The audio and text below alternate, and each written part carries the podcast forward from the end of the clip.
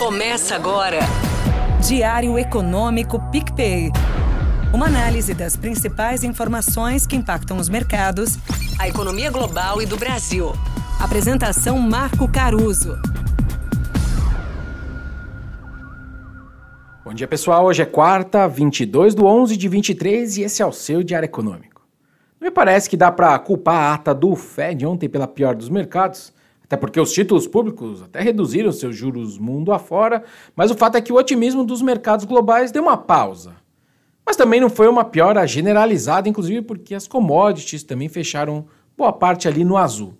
Começando pelo Fed rapidinho, nada de muito novo. Segue como consenso lá dentro que as taxas têm que ficar em território contracionista por algum tempo.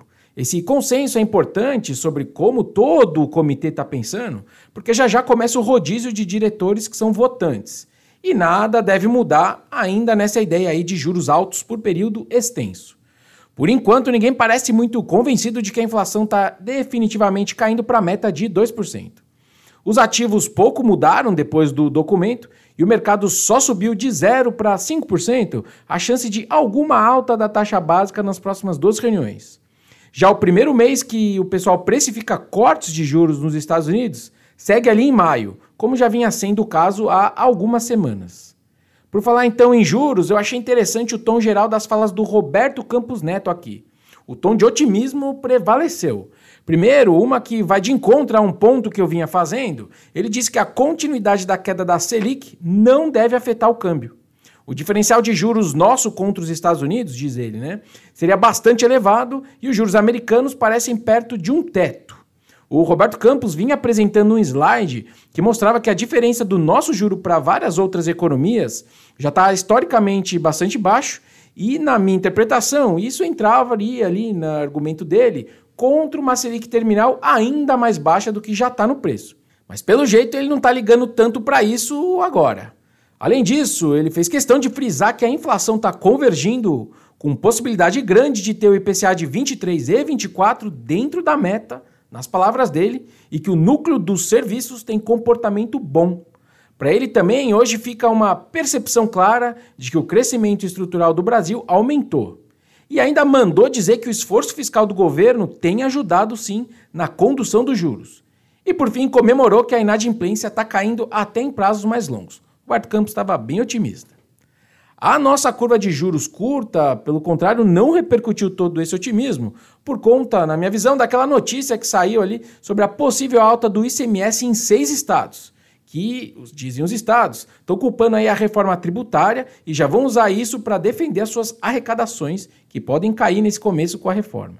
Essa medida, relembrando, já tinha sido tomada por vários estados do Norte e Nordeste. Só que agora a gente está falando de Sudeste, Paraná e Rio Grande do Sul. Então tem potencialmente mais efeito no IPCA do ano que vem. O efeito ele é bem difícil de calcular, primeiro porque o aumento afetaria todos os itens do IPCA que não tem legislação específica, e isso é diferente para cada estado. Segundo, também porque precisa ser aprovada ainda esse ano para valer para 2024. E também tem a necessidade de aprovação legislativa em cada estado. Mas enfim, o que a turma ali que faz inflação na vírgula da vírgula tem dito é que o impacto esperado dessa mudança seria de 0,2 a 0,3 pontos percentuais a mais de inflação para 2024. E que o viés dessa estimativa seria para cima. Para terminar agora, também vale falar um pouco do resultado da fabricante de chips Nvidia, que saiu no finzinho do dia de ontem um dos maiores players aí, para quem não sabe, de inteligência artificial. As expectativas estavam bem altas e as ações vinham sendo negociadas perto das máximas históricas e o papel, depois da divulgação, acabou cedendo. De qualquer forma, o lucro foi de mais de 9 bilhões de dólares e ficou 12 vezes maior do que no ano passado e acima também do esperado pelos analistas. Talvez o papel tenha caído porque no comunicado a empresa expressou preocupação com potenciais impactos negativos nos resultados daqui para frente, principalmente das limitações que eles têm nas exportações para a China. Por hoje é isso, porque tem pouca coisa na agenda de hoje de relevante. Bom dia, bons negócios e sorte sempre. Você ouviu?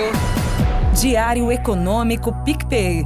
Uma análise das principais informações que impactam os mercados, a economia global e do Brasil. De segunda a sexta, às seis da manhã, no Spotify e YouTube.